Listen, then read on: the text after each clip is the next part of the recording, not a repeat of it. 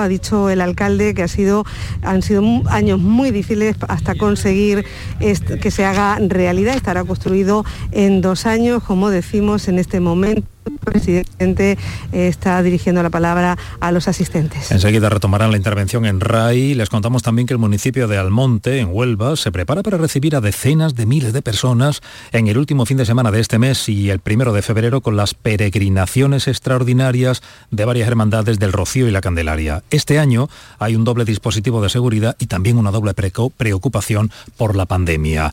Y un apunte más desde el mundo, la OTAN y Rusia se reúnen en Bruselas para reducir las tensiones en torno a Ucrania. La Alianza Atlántica quiere que Rusia reduzca su presencia militar en este país y Moscú pretende que la OTAN se comprometa a no extenderse hacia Ucrania. Tenemos 11 grados en el Rompido en Huelva, 8 en Benaocaz en Cádiz y 7 en Granada. Andalucía, 11 y 4 minutos. Servicios informativos de Canal Sur Radio. Más noticias en una hora. Y también en RAI y canalsur.es. Donde quieras, cuando quieras, con quien quieras. Quédate en Canal Sur Radio, la radio de Andalucía.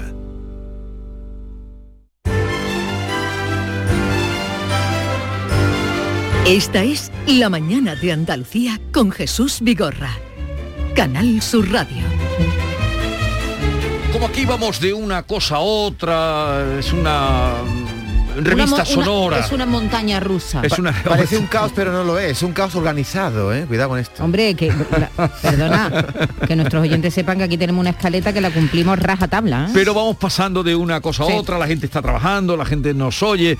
Eh, Alégrame el día. Pues mira, te lo voy a alegrar, yo no, te lo va a alegrar el comandante Lara, ya sabes que hoy Ya le queda poco al comandante para volver. Claro, vacaciones más largas. Son muy largas, pero... Me dicen los oyentes, ¿cuándo vuelve el comandante? la semana que viene. Que viene, pero hoy miércoles en su sección, que será sobre las 12 menos 10, menos cuarto, vamos a poner los mejores chistes del año pasado. Pero yo ya Atención. Te, adelanto uno, porque ya sabes tú que en casa tenemos robots, robots de cocina, pero hubo una vez una familia que tenía un robot que hacía algo distinto. Era un robot que detectaba las mentiras. Imaginaos la situación contada por el comandante Lara. Hombre que lo compró, un hombre compró un robot detector de mentiras, ¿eh? Eh, y este robot lo que hace es que le da un tortazo a las personas cuando mienten, ¿eh? Y entonces el hombre pues está allí con la mujer y le dice, vamos a probarlo con el niño. Cuando llegue el niño, vamos a ponerle robot al lado y verás tú la que le va a dar robot. Total, que llegó el niño y dice, la madre y el padre, niño, ¿dónde has estado hoy? Y se le dijo, hombre, yo en la escuela. Y hace robot. y le pegó una guantada que le dejó toda la cara colorada. el niño que ahí todo raro ahí mirando el robot. Y dice, bueno, vale, en la escuela no está. Fui a ver una película a casa de mi amigo. Y nada, el robot no hace nada. dice, vale, ¿qué película viste, niño? Dice, hemos visto Pirata del Caribe. y le hace robot. Con la mano abierta le pegó otro viaje en la cara al niño. y dice el niño, bueno, vale, vimos una película porno. Y el padre le grita y dice, ¿cómo? Ay, que ve que niña este, que, que, que anda hambre, por favor. Cuando yo tenía tu edad, yo no sabía lo que era una película porno y le hace robo al padre. y dice la madre, y de ahí que me hijo, hijo tuyo tenía que ser y le hace robo a la madre.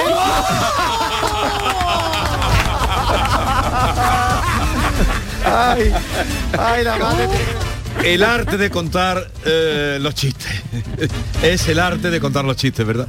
Luego vamos a traer más chistes al final de la hora, ¿vale? Ya, eh, ya lo saben, más chistes al final de la hora, de esta hora y final del programa.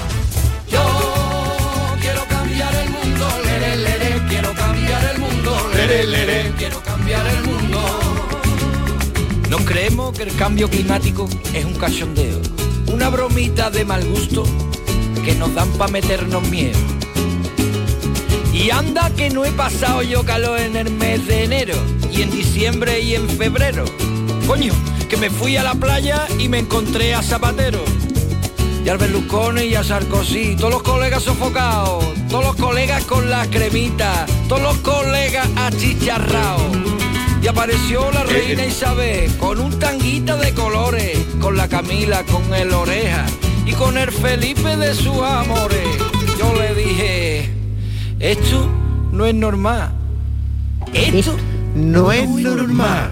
Y es que esto no, es normal. ¿Tú qué quieres cambiar? Quiero cambiar el mundo, lere, lere. Quiero cambiar el mundo, lere, lere. Quiero cambiar el mundo. Estamos muy leré, leré, ¿eh? Lere, lere. Quiero cambiar el mundo.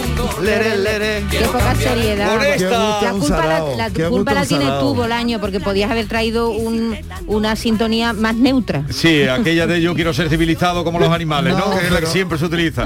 Está muy bien. Yo busqué la, la sintonía en función del ambiente del programa. Ah, ambiente. Ah, lo que nos pega a nosotros, Claro, ¿no? Exactamente. Leré, leré. De hecho, arrancáis rápidamente.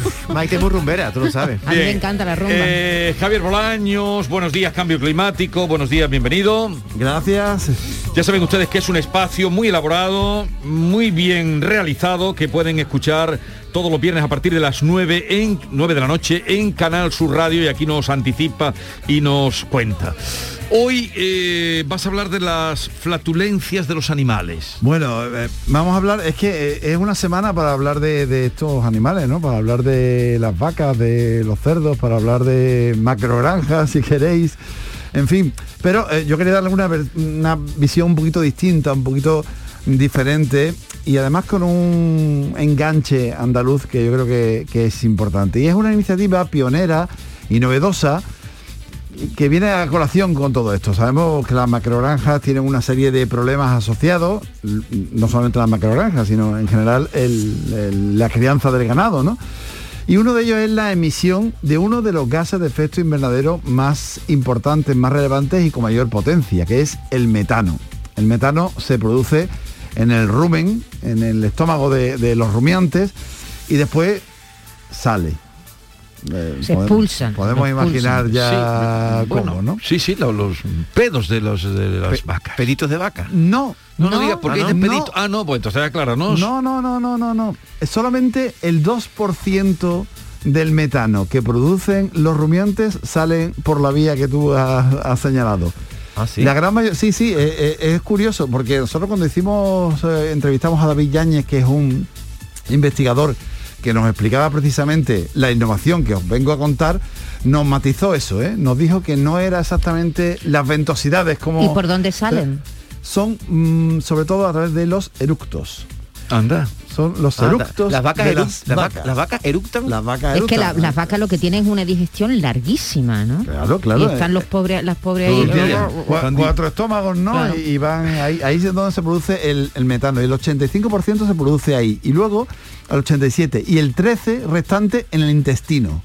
De ese 13, la mayoría sale a través de la exhalación también, no de los eructos, sino de la propia De- respiración. respiración, Ya, ya, ya, ya. Y solamente un 2% del total, por tanto, sale por, Por la ventosidad. Por las ventosidades, Hemos sido engañados.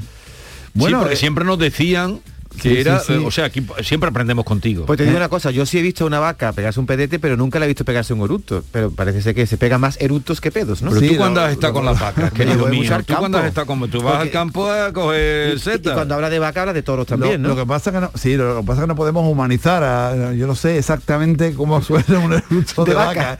Si tú estás esperando que sea igual que un eructo humano, no lo sé, ¿eh? No, no. De hecho, de hecho este investigador me decía que no, no olía tampoco mal. Ajá. No, no olían tampoco mal. O sea que, en fin, esto es un, Hombre, es un tema. Las vacas tampoco se meten en el ascensor como nosotros, las vacas están en el campo y casi que Bueno, entonces, se ¿en qué disipa proporción? rápido. Cuéntanos, ¿en qué proporción? Bueno, eh, eh, eh, os explico. Eh, la iniciativa que os traigo eh, viene de, de la Universidad de, de Granada, de un grupo de investigadores de la Estación Experimental del Zaidín, del CSIC, y consiste en introducir un aditivo en el alimento de las vacas para que produzcan menos metano. Ajá. El metano, como ya te- os he dicho, es uno de los causantes del cambio climático. El CO2 dura 100 años, pero el metano es hasta 60 veces más potente a efecto de... eh, mm, Eh, invernadero, el efecto de- invernadero. efecto invernadero, Y más longevo. ¿no? Tarda más en disiparse, ¿no? El metano tarda menos, pero es más fuerte. Ah, vale. No, tarda 12 años solamente en disiparse. Pero la potencia que tiene como gas de efecto invernadero, el calor que retiene es hasta 60 veces más Que el CO2. que el, que el CO2, que es el gran paradigma, ¿no? Entonces, eh, acabar con el metano trae beneficios a más corto plazo, que acabar con el, con el carbono, que al fin y al cabo se expande durante, durante 100 años. Si acabamos con el metano cuanto antes, pues, pues mejor. Y ahora precisamente hemos visto cómo eh, el, el permafrost, el, el- el suelo congelado de Siberia, está dejando escapar metano. Es decir, que todas las contribuciones de metano son malas y esta, bueno, se puede reducir en un 30%. ¿Y, David y- que, que eh, está en una fase experimental esto? Está, bueno, ya se ha probado con ensayos con, con animales, va todo muy bien. El, se llama Bobaer, el, aditivo, eh, y se echa al pienso de, de las vacas. Entonces, este es el procedimiento que nos ha explicado David Yáñez cómo funciona. En la panza de, los rumiantes ocurre una fermentación microbiana, que están fermentando pues la, hierba, el, forraje que, que estén comiendo. Y como uno de los gases que, se generan en esa fermentación es el, metano, y este metano está formado por unos microorganismos específicos que se llaman arqueas metanogénicas, y lo hacen a través de una enzima, eh, que se llama la metil eh, coenzima M-reductasa. Pues este compuesto es un compuesto que eh, inhibe la actividad de esta enzima porque es muy similar a uno de sus componentes y entonces lo que hace es inactivar la actividad eh, de producción de metano y por tanto bueno pues se, se produce una reducción en, en la producción de, de este gas dentro de la fermentación sin eh, comprometer lo que es el proceso de fermentación completo en el- por el cual el, el rumiante, el animal puede ser capaz de digerir eh, la hierba o el forraje que David Yáñez lo explica mucho mejor que yo con Sí, palabras oye, ¿y qué tiene el Bobaer? ¿Qué, tiene? Bueno, eh, eh, inhibe esa, esa enzima, yo no sé el, el compuesto, Sí, sí, sí. eso ya son palabras mayores, Maite, pero sí que hay una cosa muy importante, que no tiene efectos secundarios. No, a las dosis que, que ha sido aprobado, que son una dosis relativamente baja, estamos hablando de 60-80 miligramos por kilogramo de dieta, eh, no tiene ningún efecto negativo en cuanto a la digestión o la capacidad de ingesta, del comportamiento o la salud de- del animal. O sea que eh, todo es bueno en este sentido. Podemos reducir el metano, no hay ningún problema en la digestión del animal, no tiene ningún problema ni en el sabor de la leche, ni en el de la carne. Sí tiene un pequeño inconveniente que es el de siempre. Para la ganadería yo creo que puede ser una herramienta más. Es decir, eh, hay muchas vías para tratar de reducir las emisiones de gases de efecto invernadero como consecuencia de la actividad ganadera, como la hay en, otros muchos sectores que también contribuyen, pero es una herramienta más que habrá que ver eh, cómo se implementa en cada país, porque eh, lo que sí es cierto es que el, efecto positivo que tiene en cuanto a la reducción de emisiones de gases de efecto invernadero no se traduce en un efecto positivo de- desde el punto de vista productivo, o sea, el ganadero por utilizarlo no va a producir más leche ni va a engordar los, animales más rápido, por tanto esto es un coste que tendrá que valorar. Y por tanto yo creo que el, beneficio de, de su empleo viene o bien porque el- los organismos oficiales, el ministerio o la consejería lo consideren una vía importante para reducir las emisiones a efectos de, inventarios nacionales o regionales y por tanto lo, promueva con una ayuda pública o por, una cuestión ya de cada eh, parte del sector ganadero que, que entienda que En definitiva, que es una Que es cuestión muy eh, costoso. claro, eh, tú tienes que echarle un aditivo al pienso, tienes que Claro. gastarte más dinero y eso no va a repercutir en tu producción. Tú no vas a simplemente vas a ser más respetuoso con el medio ambiente. Eso debería ser suficiente, pero Desde luego. Claro, pero, pero No, llegará... claro. Bueno, todo sí, depende, todo depende del precio. Claro. Bueno, Eh, eh, también es verdad, no es lo mismo que, que sea un Sí, incremento un pequeño 1% o, o un o- o un 10, Pero claro. para eso están esas subvenciones que llegan. eh, eh, si existe la manera de poder evitar que salga el metano, tendrán que, a la larga, yo quiero confiar en eso. Bueno, en cuanto es la reducción, tú dices, si, si puede salir, el metano se reduce en un 30%, que es una cantidad Considerable, importante. sí, sí. ¿Eso significa que se reduciría la emisión de metano en un 30% en toda la eh, en toda la, la ganadería? No, porque la ganadería tiene otros procesos, entonces no sería un 30%, sería menos. Pero eh, si es un 20%, pues sería bastante significativo y bastante bueno. En un momento, además, en el que estamos con la lupa puesta en la macrogranja, en la ganadería. Pero, ¿qué, qué nos puedes decir de las macrogranjas? ¿Lo has tratado ya en tu programa Cambio Climático? eh, las macrogranjas. Mira, este viernes, este, la macrogranja la- Porque la todo el mundo tratado. habla de las macrogranjas, pero... Sí, mira, la, la tratamos en su día con Luis Ferreirín, que era de Greenpeace, en una protesta que hizo Greenpeace en una macrogranja. y, y la tratamos en, en su día. Pero con todo este barullo político que hay, le hemos tenido que volver a, a traer Y al programa parece- del viernes, lo vamos a, a- lo vamos a hacer, pero nos vamos a vamos a mm, limpiar la grasa. ¿eh? Vamos a quitarle la grasa a, a toda esta noticia y la, La grasa, grasa- es la la grasa, política, política. La grasa política. Porque ahí hay, hay, hay otros intereses que no son los que tenemos en el- nuestro programa. Nuestro programa es darle voz a la ciencia y eso es lo que vamos a hacer. Escuchando a una veterinaria espe- especialista en explotaciones ganaderas y en sostenibilidad y nos va a explicar en, cuáles son los prejuicios reales que tienen las macrogranjas o, la- o el ganado en general y si es por tanto conveniente o no reducir el consumo de carne. Nos vamos a olvidar del tema político porque aquí entre unos y otros la petición de dimisiones y cada Sí, uno bueno, intenta eh. arañar para un lado, en fin, por ahí no, no, no vamos a tirar, pero sí vamos a tirar por el, aspecto científico de todo esto. Oye, Bolaño, estoy Dime. ca- cavilando, desde que has hablado de la flato, la flatulencia de las vacas, estoy cavilando aquí que en la era mesozoica, que cuando estaban los dinosaurios, imagínate, con la cantidad de hierba que come un dinosaurio, un eruto de dinosaurio tendría la atmósfera de gas metano, que no te digo nada, que eso calentaría la Tierra, ¿no? Lo más grande, ¿no? Todo, todo tiene que ver con la cantidad, porque eh, seguramente no había la gran cantidad de, de dinosaurios. ¿Sabes que ahora mismo en, en ganado porcino, por ejemplo, hay más cerdos en España que españoles?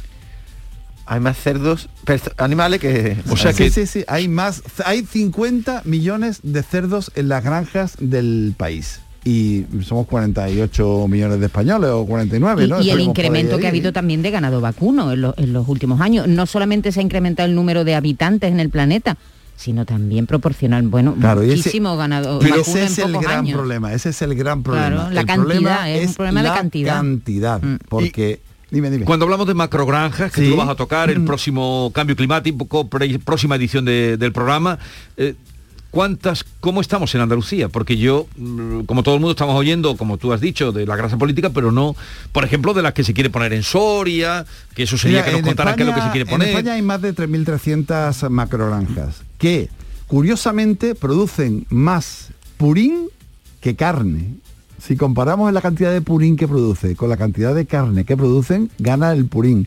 Vienen a ser, en una macrogranja se pueden llevar como 25.000 25.000 piscinas, perdón, en, el conjunto, son 25.000 piscinas olímpicas. En un año, en España, eso es lo que se llena de purín, de excrementos, que son sólidos y líquidos mezclados y que ese es el gran problema de la macrogranja, porque en el lugar donde se instalan es muy difícil que aquello no afecte, en primer lugar, al aire. Claro, a- Sí. a, los olores. Eso, quien lo tiene cerca lo sabe, es, quien lo tiene cerca lo sabe. Y después, eh, eh, ese purín se utiliza para fertilizar las zonas de cultivos aledañas. Pero ¿qué pasa? Que ese purín tiene mucho nitrato y como se fertiliza mucho, la tierra no tiene capacidad para, para captar todo ese nitrato y, y empieza a acumularse. Y empieza a llegar a las aguas subterráneas que están en esas zonas y empiezan a contaminar. contaminar. Por eso hay muchos pueblos en los que tienen cerca una, una macro granja que no pueden beber directamente o está, no está recomendado beber agua del, del grifo. En definitiva, que tiene una serie de problemas asociados que vamos a, a profundizar en el programa del, de este Claro, viernes a las nueve de entonces la cuando noche. sale un presidente de la comunidad de Castilla León diciendo no existen así de con esa rotundidad no existen las macro macrogranjas en toda su comunidad está equivocado Bueno, vamos a ver, el concepto macrogranja O- o no está diciendo- es que no está definido como tal. Bueno, es yo decir, a partir tengo de entendido do- 3.000 2000, animales... que tengo entendido que en el ganado Bueno, porcino son 2.000, ¿no? Bueno, no- y no es- 750 Sí, pero la- sí, si tú hablas de Do- que no, cuántas 2000, no, en la, en cuán- los cerdos son a partir de 2.000 Sí. y, y en, en las Sí, pero explotaciones cerdos aquí no no hay Sí en. Andalucía de macrogranjas Ah, aquí de- de- están eh, aquí están en extensivo y también en hay. Andalucía sí pero no es la no es lo No, que hay en- en, en Aragón lo que hay No, en claro, en Lérida Cataluña, lo en que hay en Cataluña, Navarra los cultos Cata- Cataluña, Castilla-La Mancha. Ahí es donde más hay. donde- Ahí, ahí, donde y- más no, hay, no, y sí. los navarros tienen también tela, eh, También. eh, Lérida. Cierto. Aquí mm, cerdo blanco mm, mínimo lo- para hacerlo mm,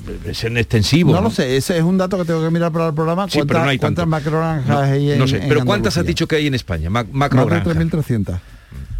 Hombre, Seguro que nos toca y a Castilla y León le toca. Sí, sí, sí, sí. Como para Andalucía- decir, como para decir con esa rotundidad, no, No hay, hay. macrogranjas. Mm, Sí, sí, bueno, mm, tú Bien. sabes que por eso el tema el tema político yo prefiero dejarlo aparte. Vale. Prefiero dejarlo aparte. El Sí. viernes 9 de la noche y luego ya nos cuenta a nosotros todo lo que investigue. ¿Algo más, querido? Nada, que Bobaer estará eh, comercializándose dentro de poco. Todavía no se comercializa el aditivo este para eh, reducir la, esto de metano. La, Pero ya te las digo. Bobaer, que es con dos. Bs o. BV. Eh, BV. BV. Pero si como tú has dicho, si como tú has dicho, Dime. eso no da ningún valor añadido, sino que le va a costar más al ganadero como no tenga eh, la ayuda de alguna manera o lo- por algún lado, mm, cuenta tú que sigue expulsando metano. Bueno, la huella de carbono hay que reducirla. A lo mejor dentro de poco hay que reducirla obligatoriamente, lo cual no estaría mal.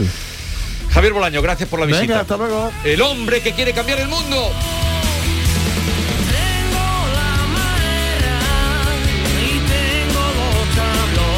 En un momento hablaremos, eh, ya está por aquí Manuel León, arqueólogo, eh, director científico de arqueogastronomía. ¿Y eso qué es lo que es? Pues ahora nos lo va a contar Manuel. Ea, aprendan con nosotros. Y nosotros con ustedes. ¡Va! ¡Vaito!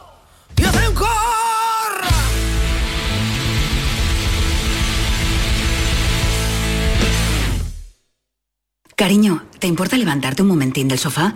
Se me ha caído entre los cojines un inolvidable tour gastronómico por los 10 mejores restaurantes del mundo con visita guiada por sus cocinas de la mano de sus chefs y por mucho que meto la mano no llego a cogerlo. Nunca un euro tuvo tanto valor. Super 11 de la 11. Por solo un euro, hasta un millón. Super 11 de la 11. 11. Juega responsablemente y solo si eres mayor de edad. Canal Sur, la radio de Andalucía desde Sevilla.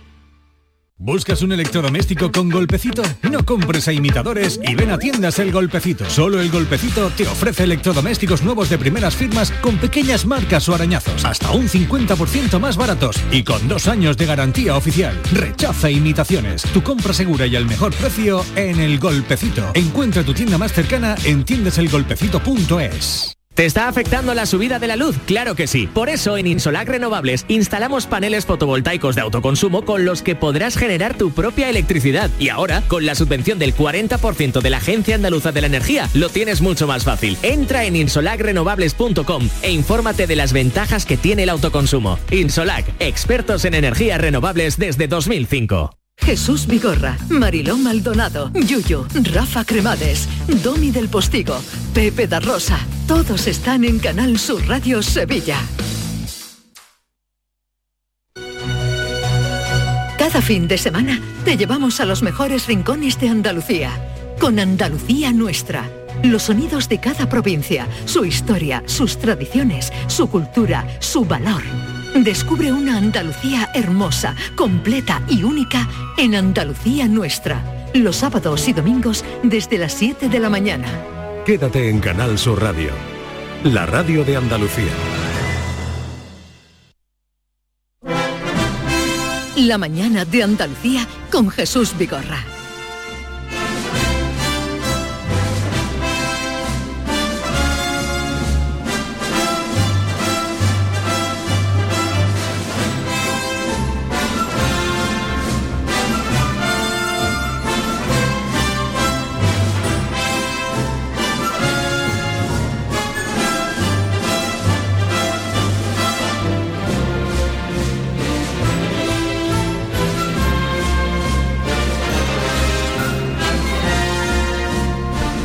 Leíamos una entrevista de un colega que es estupendo haciendo entrevistas y sobre todo buscando personajes que es Luis Sánchez Molini, eh, periodista del diario Sevilla, Grupo Yolí, donde apareció una entrevista con el invitado que tenemos hoy, que es Manuel León, arqueólogo, director científico de arqueogastronomía, profesor del máster de cultura gastronómica en la Universidad de Cádiz. Manuel León, buenos días. Buenos días. Gracias por la visita. Y lo definía, empezaba diciendo, aunque criado en Sevilla y antiguo alumno del Claret, el lugar del mundo, en el mundo de Manuel León es Villamanrique de la Condesa. La patria de sus dioses, manes. ¿Por qué? Villa Manrique de la Condesa. Así Pues- comenzaba Molini. Sí, porque soy oriundo de allí, de, de Villamanrique de la Condesa, mis padres son de allí y prácticamente he vivido casi toda mi infancia y mis ratos de ocio allí. Entonces estoy muy vinculado al territorio, pero también estoy muy vinculado por temas laborales e investigativos a la provincia de Cádiz. Bueno, eh, aquí mis compañeros presentes, Maite Chacón y, y David Hidalgo, lo que de verdad le llamó la atención es lo que usted hablaba del vino. Eh, romano y el garum. Era lo que más esto es lo que dijeron hay que traer a este señor dijo. Eh, eh, qué investigación está haciendo sobre los vinos que, que tomaron que tomaban los romanos y, y el garum que vamos a definir también lo que es el garum Sí, en cuanto al vino, prácticamente lo que estamos haciendo es una investigación en base al sistema de producción que había, sobre todo en época alto imperial romana. ¿no? Eh, sí que es verdad que hay mucha dificultad en llegar a las variedades que, que tenían en aquella época, porque tanto variedades como por ejemplo la piana, la nomentana, son topónimos, son, son nombres de lugares, de espacios, ¿no? Y evidentemente ha habido una evolución, eh, digamos, relacionada con el, con el uso de esas variedades. Pero sí que en los sistemas de producción, eh, digamos, hemos analizado pues algunos restos que han aparecido en los registros arqueológicos, eh, estructuras de producción, bodegas y también las fuentes clásicas, ¿no? entre ellos los textos de Columela, que nacido en la Bética, Sí. habitante de Gade, y que nos reflejan de una manera muy muy minuciosa cómo se producían determinados tipos de vinos en época romana, eh, llegando evidentemente a desarrollar algunos de ellos, ¿no? como el mulsum o los vinos cónditas, los vinos eh, condimentados que algunas veces tenían especias y también estaban macerados con algunos productos bastante interesantes, como por ejemplo pétalos de flores. ¿no? Y actualmente lo que estamos desarrollando es una investigación en la provincia de Cádiz, en la cooperativa Terras de Albariza, relacionada con la crianza biológica, con una técnica de producción de, de columela precisamente, que mm, digamos que desarrolló toda su obra en la zona entre Jerez y Trebujena mm, y, que eh, digamos de alguna manera viene a eh, constatar que eh, los vinos de crianza biológica ya se producían en aquella época y había una manipulación de- del velo de flor. ¿no? A ver, que tenían viñas, eso lo sabemos, que tenían vino y lo tomaban también, pero ¿qué tipo de vino era el que sacaban? ¿Era blanco? ¿Era tinto? Mm, Podemos hacernos una idea con el vino que, que ahora tomamos, ¿sería algo parecido eh, al vino que tomamos? Bueno, el vino merum prácticamente el vino básico, el vino que, que se fermentaba, eh, que, que se pisaba o que se molturaba en las torculator, en las prensas, que prácticamente se parecen a las prensas que hoy hasta hace 30 o 40 años han estado en, en las villas, pues prácticamente era igual, ¿no? Un vino de primera prensa, pero que estaba fermentado con agua de mar o con sal, ¿no? Para Sí. aumentar el sabor y darle durabilidad. Sí es verdad que si nos vamos a otros tipos de vinos más complejos, pues los aditivos cambian. Hoy evidentemente al vino le, añad- le añadimos sulfitos, ¿no? En aquella época se desconocía eh, la adición de sulfitos para la conservación del vino, con lo cual le añadían una serie de especias que tenían poder antibacteriano, como puede ser, por ejemplo, la canela, o sustancias como la miel, que potenciaban el sabor del- de los vinos, pero las preservaban, ¿no? Y después le añadían algunas algunas especias también como el fenogreco, ¿no? Que estimulaba eh, la potencia aromática, ¿no?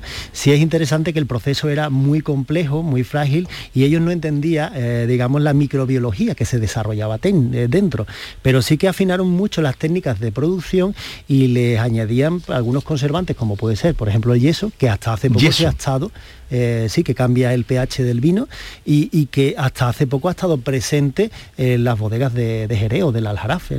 Son sistemas de producción que se parecen mucho a los, actual, de los actuales vinos biodinámicos y había una labor muy importante para conservar y eh, aumentar la potencia y el aroma de los vinos. ¿Y era blanco o tinto? Eh, algunas veces blanco y otras tinto. Que también tenían esa, Esa- eh, sí, esa exacto. posibilidad. Muchas veces eh, el consumo mayoritario era de vino, de vino blanco, pero también tenía, hacían vino con variedades tintas, ¿no? Y el vino rojo, el vino tinto, se identificaba muchas veces con la sangre de los dioses, eh, con la sangre del dios Baco el dios del vino y de la fuerza vital, y el vino se convertía en un, en un vehículo, digamos, un poco de acercamiento de, de- de los hombres a los dioses, ¿no? Eh, del plano terrenal al plano espiritual. Ahí entraba el tema de la ebriedad, de la ebrieta, que, que a medida que se ingería vino, pues se- se llegaba a conectar con los dioses, ¿no? Ah, algo místico.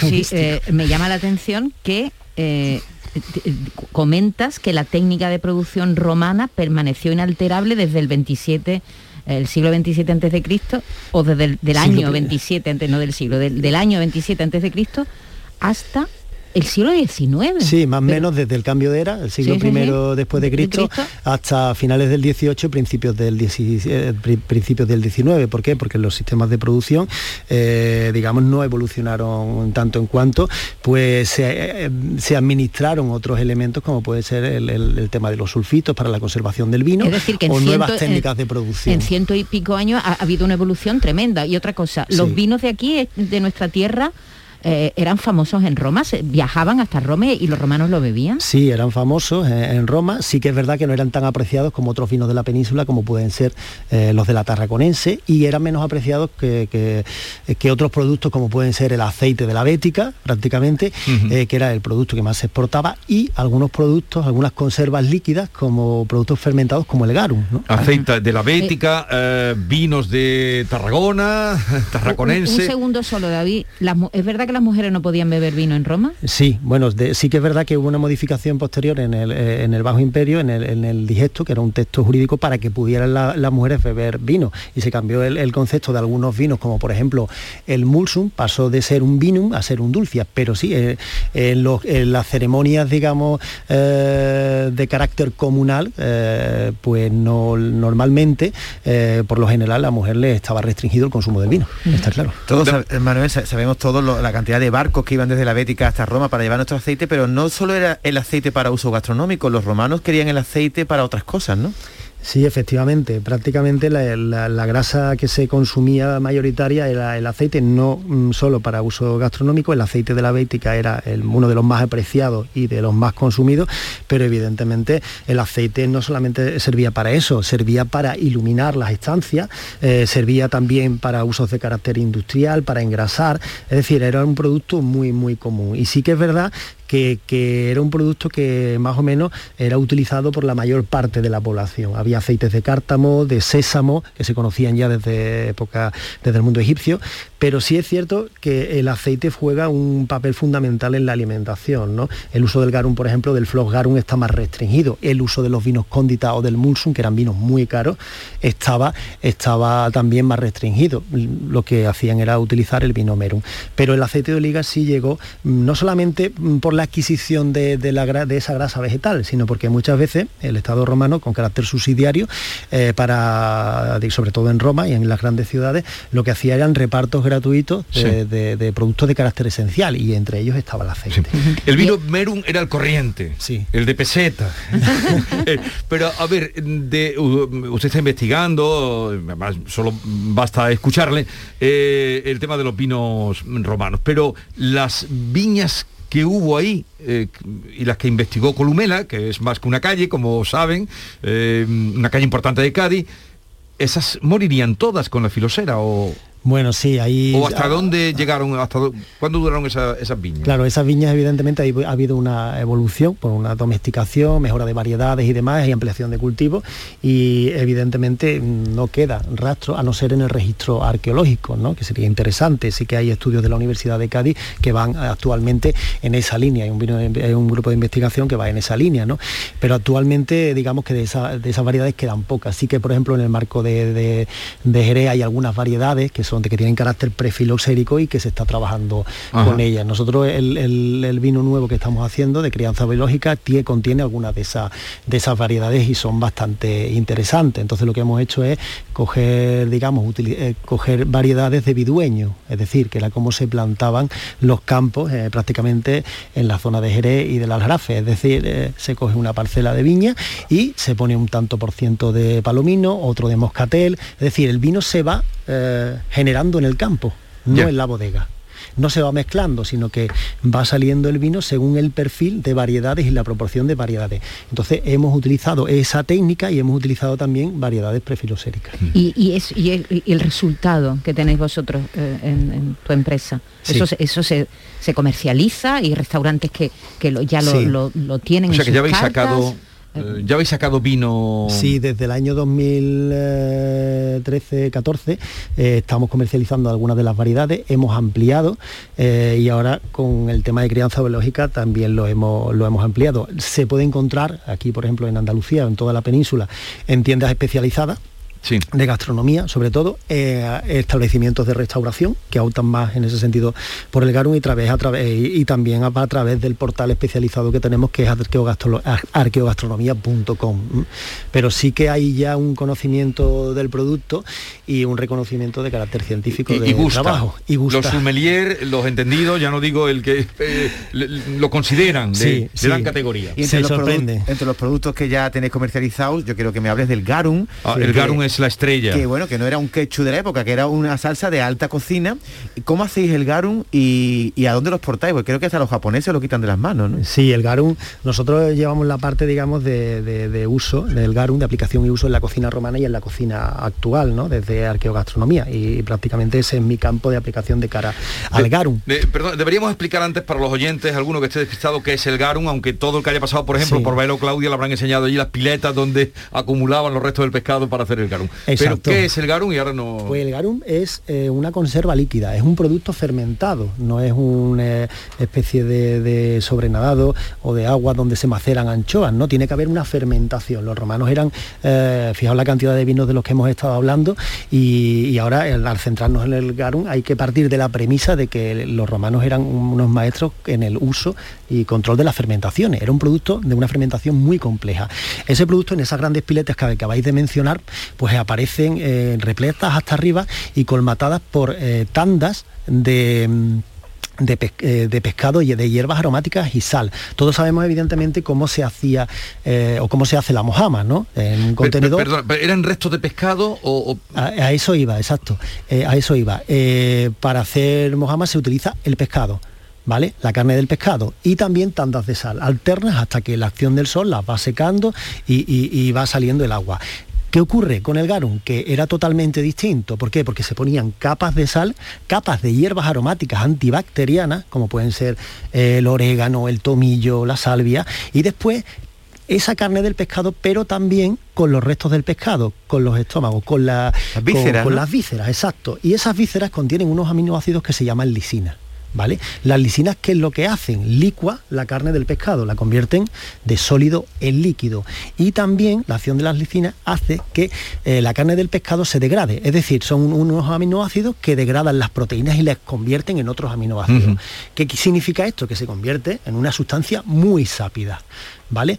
Cuando está fermentando a los siete días, eso tiene una carga enzimática tremenda. Y un ¿qué es lo que olor tendría tremendo. Un olor, pero no tenemos una sensación, o sea, un olor muy potente, pero si la fermentación está hecha, no huele mal, huele a potencia, pero no huele a, A podrido, a podrido. Exacto, porque hemos hecho también con eh, unos experimentos con, eh, con el grupo de investigación del, de- de- del doctor Darío Bernal y el grupo de investigación nuestro para la reconstrucción de unas piletas y demás, y nos dimos cuenta de que, o sea, el olor, eh, después de tanto tiempo, pues no tenía ese, ese carácter putrefacto, sino que era muy, muy intenso. Cuando todo eso, mm, retomando el tema, cuando empieza a fermentar toda esa mezcla, se le quita eh, una especie de sobrenadado de agua que sube para arriba. Eso es la muria, de ahí viene la palabra salmuera. Y eso es un producto parecido al que tienen los italianos, que es la colatura di alici. ¿Vale? Que es una especie de sazonador de agua de anchoas maceradas. Eso no es el garum. Ahora tiene que retirarse ese agua y tiene que fermentar durante 21 días. ¿Vale? Y a partir de ahí se mezcla todo, se microniza, se filtra toda esa pasta que ha estado en fermentación con las hierbas aromáticas, con la sal, con el pescado, y ese líquido eh, se filtra y la fracción que líquida que se extrae, que era muy potente y es muy potente, es el garum. ¿Por qué el garum el- en el Mediterráneo antiguo? ¿Por qué se usa el garum? Porque daos cuenta de que en, en aquella época, mm, en época romana, no existía la trazabilidad de los alimentos. Ahora es que estamos Mm. tanto con el tema de la carne y demás. ¿Qué ocurre? Que eh, la mayor parte de los libros de alta cocina romana había que cocer los alimentos ¿vale? Ya sea carne, pescado, Sí. verdura, para asegurar su digestibilidad y su control sanitario. ¿Qué ocurre? Que el garum, con esa carga enzimática que tiene, con esos aminoácidos, lo que hace es que recupera, recobra el sabor. Porque claro, al cocerlo mm, perdería Pierde mucho. nutrientes, pero evidentemente pierde aromas y sabores. Y, y esto sería para enriquecer, para el para sabor, enriquecer, para para darle. darle... también, porque el garum no tiene ni pudrecina, los ensayos que se han hecho no tienen ni pudrecina, ni cadaverina, ni, ni, ni bacterias lácticas, era un producto seguro para la época, en una época en que ni siquiera el agua tenía una garantía Claro. de salubridad, entonces era, mm, digamos, un producto muy seguro, pero que potenciaba los alimentos, ¿no? A lo que más se puede parecer hoy en día, no es al quecho, sino algunas salsas que hay en la zona de Indochina. Exactamente, Vietnam, la salsa de pescado, la salsa de pescado, pero el no tienen la complejidad. Porque Sí, el es menos complejo el menos ño- el complejo, ñoc man efectivamente. que- Y, y es un producto que fabricarlo, producirlo al día de hoy, es un producto caro. Es un producto caro, pero no tan caro como en época romana, que una botellita pequeñita te podía salir del orden de unos 600 euros. Era un producto carísimo eh, era en aquel carísimo, exclusivo, no así los sucedáneos o la pasta que quedaba, el residuo que era el Alec o la Muria, del que la que hemos hablado anteriormente, pero sí es cierto que era un producto caro. Hoy en día sí que sigue siendo un producto caro, pero es muy accesible. ¿Y para qué se utiliza? ¿Para el que se ahí utiliza? Hmm. eh, comercializando su empresa, ¿para qué lo suele utilizar? Sí, nosotros es lo que te comentaba, nosotros lo comercializamos, eh, digamos, hacemos la- los estudios y las aplicaciones que tenía el garum en uso en época romana, pero todo parte de un equipo de carácter multidisciplinar de la Universidad de Sevilla y la Universidad de Cádiz y después de la fabricación del garum en una empresa que se llama eh, Productos Majuelo, eh, que se encarga de, con la patente, de comercializar, perdón, de, de producir el garum. A partir de ahí, digamos, tiene múltiples usos, tanto para potenciar eh, el aroma y sabor de los alimentos, como para mezclar, equilibrar distintos productos y hacer eh, producciones culinarias muy complejas. ¿no? Nosotros trabajamos actualmente con restaurantes de toda la península, estamos Sí. más centrados en, en la zona de Andalucía y ya hay algunos restaurantes que trabajan con nosotros, pues pueden ser eh, algunos como El Faro en Cádiz, Spal lo ha estado utilizando, los hermanos Torres, en Cádiz también tenemos otro restaurante que se llama Código de Barra, es decir, poco a poco el tema del garum va creciendo y no solamente va creciendo, sino también se ve, eh, con más vuelos se exporta a Estados Unidos y Japón, que son muy del gusto de productos de, que tienen un sabor potente o de modular sabores. Y, ¿no? y- y esta, pero claro, esto es un proceso largo eh, de trabajo. Sí. Eh, ¿Y eso lo inició usted o lo inició con un grupo de...? Eso lo inició el grupo de investigación de, de Darío Bernal eh, con las excavaciones arqueológicas. Bueno, el tema de los vinos sí que lo iniciamos nosotros en arqueogastronomía, ¿vale? El- igual que la- el tema de la reconstrucción de lácteos en época romana, que también, también lo iniciamos nosotros. Pero el tema del garum eh, lo inició el grupo de Darío Bernal con el grupo de investigación de la Turretania La Bética de la Universidad de Sevilla y el grupo de al que yo pertenezco, Ingeniería y Tecnología de Alimentos de Víctor Palacios. ¿no? Y después de un proceso de intervenciones arqueológicas tanto en Pompeya como aquí en, en Baelo Claudia, ¿vale? Sí. Y ahora están excavando también en, en la zona de Sicilia, en Portopalo, pues lo que se hizo fue recoger información suficiente como para hacer una reconstrucción física, que no recreación del producto, una reconstrucción de carácter científica de distintos tipos de garum. ¿no? Y ha sido un proceso muy largo, muy labrioso, que hasta hace poco se ha plasmado en una publicación muy interesante y en una exposición, que son los últimos para días para verla en Baelo Claudia, que se llama Los secretos del garum. Sí, no, esta estaba este verano allí. Exacto. Sí, porque yo he visto esa, Sí, sí, esa sí. exposición este verano. Manuel- En la visita a Baelo Claudia. Cada uno de los investigadores hemos Sí. aportado una parte. que está además hay una un, eh, de cómo se elabora y, Efectivamente, eh, sí, y sí, cómo sí. Se, se va Y cómo se va filtrando, se va filtrando una sí, sí. especie de- Dos, cositas, Manuel. El garum eh, que se elaboraba aquí en, en Andalucía era el mejor del, del imperio. ¿Había otros sitios donde también se elaborara el garum? Sí, efectivamente, por todo el Mediterráneo hay un- una panoplia y un conjunto de factorías prácticamente de salazones que sigue prácticamente el, el hilo de, de- de migratorio eh, desde, desde lo que es la zona del estrecho hasta el Mar Negro de los, de los túnidos, de los atunes. ¿no? Sí que es cierto que el garum eh, eh, hispánico, el garum sociorum, el garum de los aliados, el garum de la zona del estrecho y también de Cartagena era uno de los más apreciados, por no decir el más apreciado en época romana. Y otra cosa, eh, si ahora nos trasladáramos a, no sé, a Pompeya, por ejemplo, a, Sí. a cualquier ciudad romana, ¿podríamos comer lo que, lo que ellos elaboraran? ¿Nos sabría bien? ¿O, o- o ha cambiado tanto toda la elaboración, la, la cocina, que, no podríamos ni siquiera comer ni beber lo que ellos comían y bebían. Sí que es cierto que ha habido una evolución del gusto bastante sorprendente y, a, nosotros nos llama mucho la atención la atenuación que, ha, recibido nuestro paladar de determinados eh, sabores y, y aromas, ¿no? Cosas que eh, hace 30 o 40 años pues, pues tenían una potencia de sabor, ahora por ejemplo hay una gran cantidad en nuestra dieta de productos ultra procesados Sí. que poco a poco van mm, suavizando, se eh, van volviendo mucho más neutros y no estamos acostumbrados a sabores fuertes, no es lo mismo un pollo de corral evidentemente que un pollo de granja, ¿no?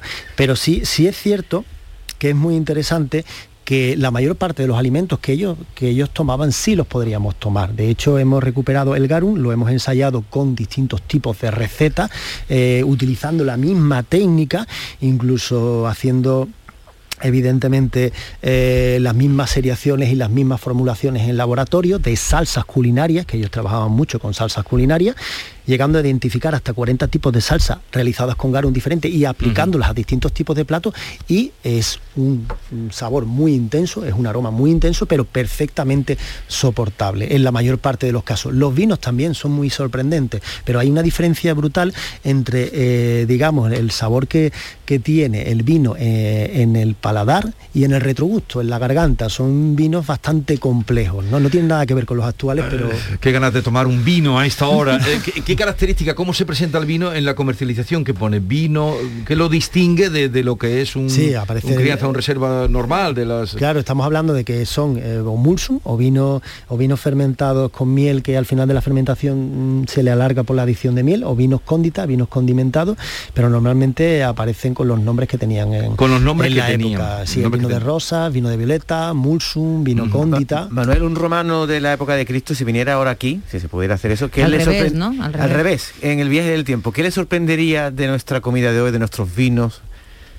Pues le sorprendería, vamos, a un romano de a pie de calle le sorprendería que puede comer de todo.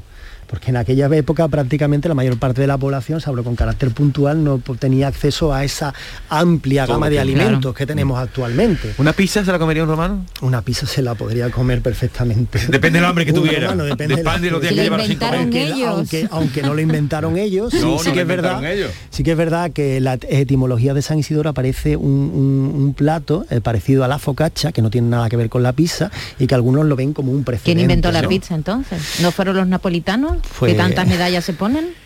Algo fue, algo fue por ahí, pero los romanos no.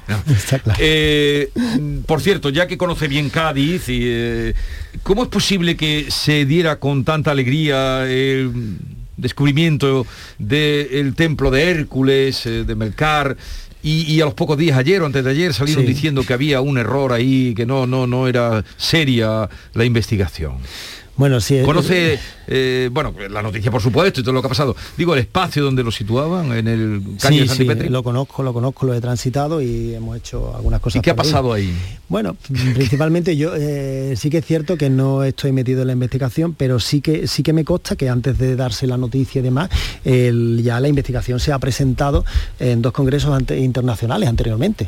Y normalmente, eh, digamos, el discurso que llevan ese tipo de hipótesis está normalmente se han enmarcado dentro del plano académico, nunca se ha relacionado estrictamente con el plano de carácter político o con el plano mediático. Pero Sí. claro, evidentemente la arqueología se está poniendo en el punto de mira, eh, digamos, de la atención política desde hace unos años para acá y de la atención mediática. Con lo cual, evidentemente, yo entiendo que en ese tipo de, historias hay que tener paciencia y hay que ver los resultados y hay que ver también la evolución que tiene esa discusión científica a nivel académico.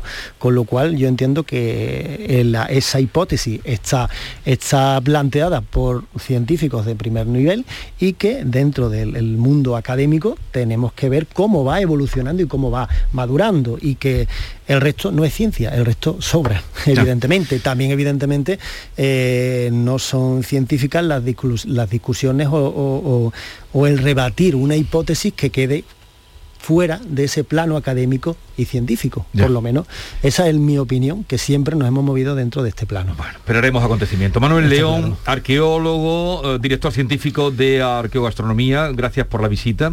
Le veo muy apasionado con lo suyo y Gana nos ha entrado, tenemos que probar un vino de eso, David. Yo, yo más que el vino, yo me- el garum, para echárselo a una tostadita, por ejemplo, ¿no? ¿A qué le echamos el garum? A un Uf, pescado. el garum, pues mira, desde sushi, comida japonesa, hasta por ejemplo un guiso de lenteja para potenciar aromas y sabores, como el vinagre de garum, el oxigarum, y también pues como potenciador de carnes a la brasa o pescados azules o blancos, que es una maravilla.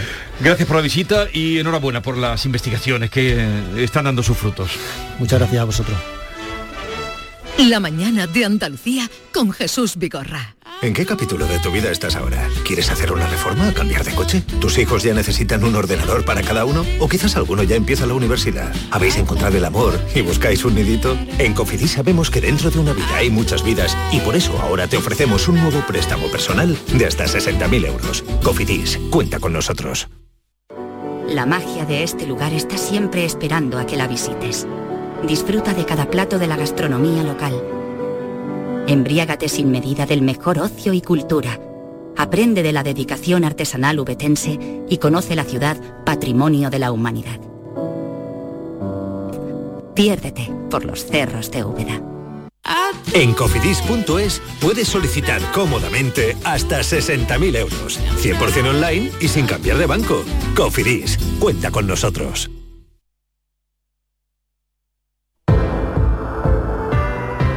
Acabamos de inaugurar un nuevo año y Descansa en Casa ha preparado para ti la mejor oferta en colchones jamás escuchada, con descuentos increíbles. Compra tu nuevo colchón de matrimonio hecho a medida, a tu gusto, una maravilla, según tu peso, edad y actividad física, con tejido Fresh Reds para estabilizar tu temperatura corporal mientras duermes. Ahora con un 50% de descuento. Sí tal como lo oyes, un 50% de descuento.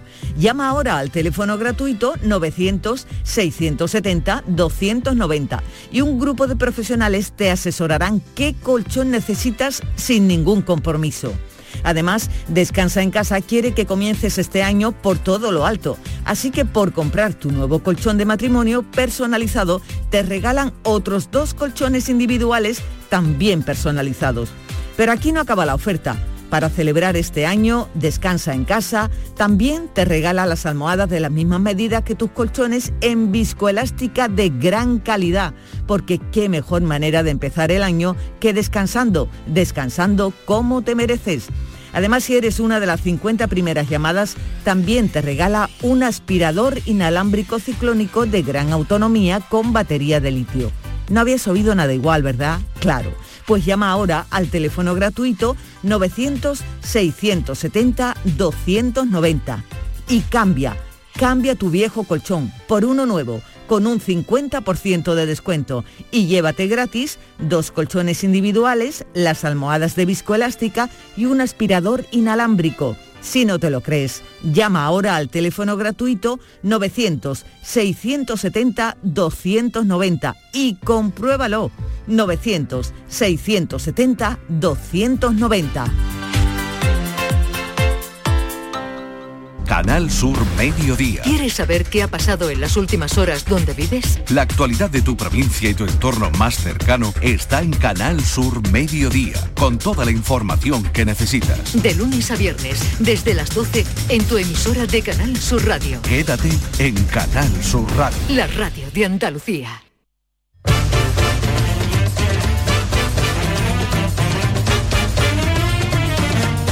En tanto que vuelve de sus vacaciones el comandante Lara, a ver, eh, recordémosle. Mira, yo he seleccionado un chiste que nos divirtió mucho en su momento y que fue uno de los mejores de- del año 2021. Ya sabéis que las mujeres cuando están en casa o los hombres, pues a veces llega el repartidor de el pan, el butanero, pero a veces llega el montador de Ikea. Esta situación de aquel montador de Ikea que estaba con la señora en la casa es tan surrealista como todos los chistes del comandante Lara. Le llevaron un armario a una mujer, ¿no? Y tenía que, que montarlo. Y entonces estaba montando este hombre el- en Sevilla, era en Sevilla, eh, el montaje del armario en una casa de una señora. Y estaba este hombre pues montando el armario y, estaba montándolo y para terminar de montarlo pues se metió dentro del armario, cerró la puerta para, para los últimos retoques ya por dentro y en ese momento pasó el metro y hace y se movió la estructura del edificio y se cayó todo el armario. ¿eh? Entonces otra me cago en la mar, se cayó el armario. Ya que lo teníamos montado, señora. Bueno, vamos a montarlo otra vez y vamos a, a probar otra vez si, si tienes bastante fuerza este montaje como para que pase el metro otra vez. y y se quede puesto, total, que empieza a montarlo otra vez antes de que pase el siguiente metro y ya otra vez se mete dentro del armario otra vez, pasa el metro y hace otra vez. Y, se cayó otra vez. Y me cago en la mano, vamos a ver que cómo lo hacemos. Total, que lo, lo monta una tercera vez y, y se mete en el armario este hombre otra vez. Y en ese momento llega el marido de la mujer, abre la puerta, se va para el dormitorio y ve allí a, a la mujer allí y ahí hace este hombre así, pasa el, pasa el metro y abre este hombre la puerta del armario y dice, mira, pues esta vez, ay, ve al marido y dice, y el hombre, ¿qué hace usted aquí con mi mujer? ¿Qué hace usted aquí con mi mujer? Y dice, pues le voy a decir que me estoy acostando con ella. Porque como le diga que estoy aquí esperando a que pase el metro.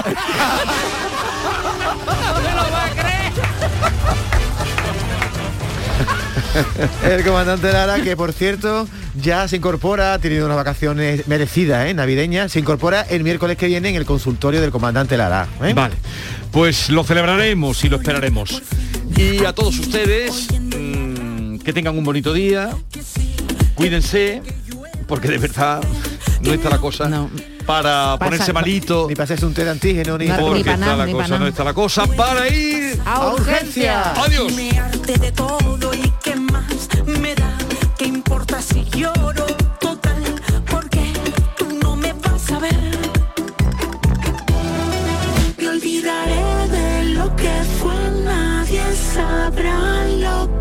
Siento. Simularé que soy feliz, la procesión